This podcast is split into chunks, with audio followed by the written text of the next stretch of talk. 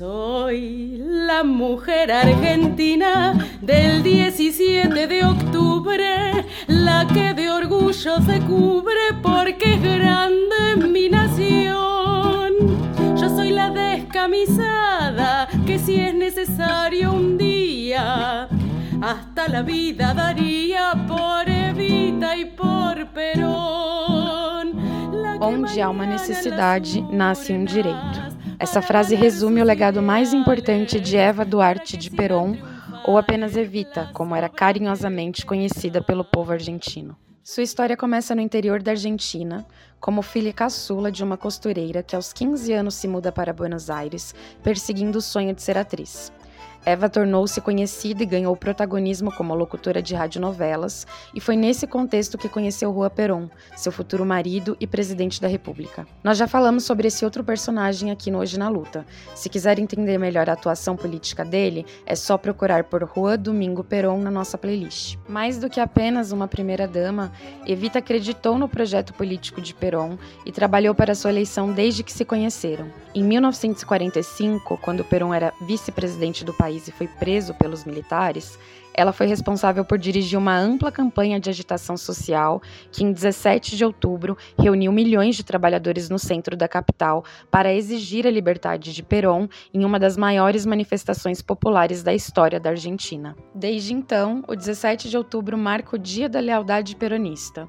Um pouco depois disso, em fevereiro de 1946, Perón é eleito presidente da República com 56% dos votos. Os direitos e a politização das mulheres argentinas foram parte fundamental deste período. Evita lutava pelos direitos das mulheres, direitos civis e dos trabalhadores. Os direitos civis tinham a ver com a igualdade dos homens e das mulheres, salários iguais para trabalhos iguais, educação em todos os âmbitos e a promoção social. Famosa por seu carisma e simpatia, ela conquista o apoio da população pobre, na maioria migrantes de origem rural, a quem ela chamava de descamisados, para o peronismo. Eva trabalhou muito para que o parlamento aprovasse finalmente a lei do voto feminino, que era uma luta antiga das argentinas desde o início do século.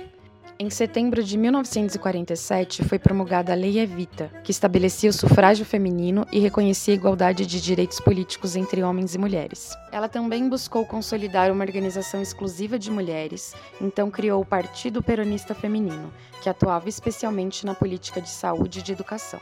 Eva Perón foi eleita presidenta por ampla maioria e o peronismo passa, a partir de então, a incluir candidaturas femininas para todos os postos de disputa. Os resultados não demoraram a chegar. Nas eleições de 1951, as mulheres representaram quase 4 milhões de votos. Mais da metade deles, 64%, foi para a sigla do peronismo. Resultado de uma luta histórica das mulheres, elas passaram a ocupar cargos de poder institucional com a eleição de 23 deputadas e 6 senadoras. Mas não foi apenas a eleição desse número de mulheres que fez diferença e sim a bandeira de defesa da classe trabalhadora que as peronistas defendiam. Eva também atua com políticas sociais por meio da Fundação Eva Peron, instituição de assistência social que atuava junto ao Estado argentino.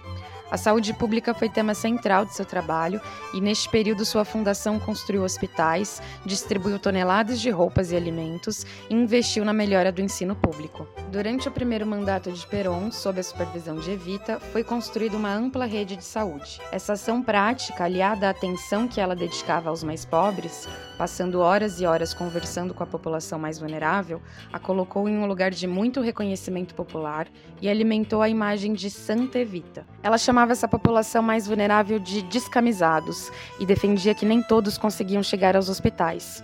Por isso, inaugurou em 1951 um novo estilo de atenção médica.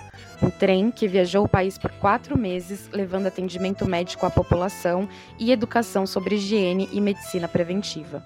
Em pouco mais de quatro anos, a Fundação criou 30 mil leitos hospitalares, botou 16 mil crianças nas escolas e ergueu dezenas de conjuntos habitacionais. Eva nos deixou muito cedo, aos 33 anos de idade, no dia 26 de julho de 1952, causando enorme comoção na população argentina, que ainda hoje a vê como um exemplo de líder dos pobres e um símbolo para todas nós, mulheres trabalhadoras latino-americanas. Décadas após a sua morte, o peronismo que ela ajudou a moldar segue vivo nos bairros pobres e nos movimentos por justiça social. Que sua memória permaneça viva e seja celebrada entre nós. MTST, quem sabe mais, luta melhor.